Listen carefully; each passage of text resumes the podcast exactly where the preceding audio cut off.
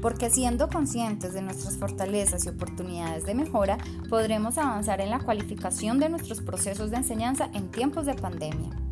Cada semana compartiré con ustedes orientaciones y recomendaciones generales sobre el diseño de las guías de aprendizaje.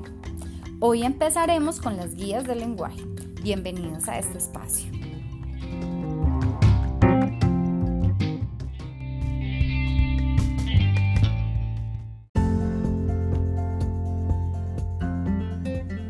Hola profes, reciban un saludo especial.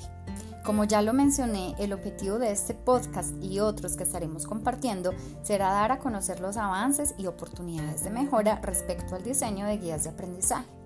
Por supuesto, nos basaremos en el ejercicio de diseño de guías realizado en los últimos meses como estrategia en educación remota importante tener en cuenta que se retomarán aspectos muy generales, pues cada uno de ustedes recibe realimentación en privado de aspectos puntuales en sus guías.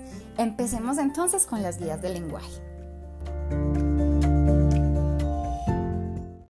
Debemos sentirnos muy orgullosos de nuestros grandes avances en el diseño de guías de aprendizaje, en los aspectos metodológicos y también en los aspectos pedagógicos. Por ejemplo, el 100% de los docentes estamos utilizando muy bien la fuente y tamaño de letra que son adecuados para el grado de escolaridad. Además, las orientaciones que se están dando son claras, pero también son concretas y están dirigidas a los estudiantes y también a los cuidadores en las guías de aprendizaje de los grados iniciales. Igualmente, tenemos mejor apropiación de cada etapa del formato de guía que estamos manejando a nivel institucional.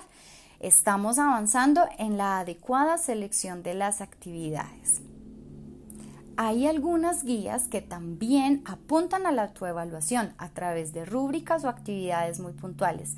Asimismo, algunos docentes están permitiendo la valoración de la guía en sí misma y esto es muy importante para que continuemos mejorando. Igualmente tenemos algunas oportunidades de mejora tanto en los aspectos metodológicos como en aspectos pedagógicos. Las más generales son las siguientes.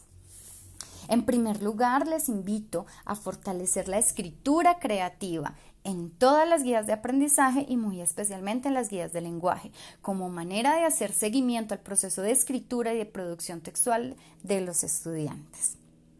Guiar el paso a paso de la realización de cada una de las actividades propuestas. Esto es lo que diferencia nuestras guías de aprendizaje de un taller común. Diseñar los criterios de evaluación a partir de las orientaciones y recomendaciones dadas en nuestra CDA de evaluación formativa del ciclo 2. Les recuerdo que todos los recursos los encuentran en el correo del 30 de julio con asunto evaluación formativa, criterios de evaluación. Cuarto, no olvidemos planear, orientar y evaluar a partir de los referentes de calidad y atendiendo a nuestro contexto particular.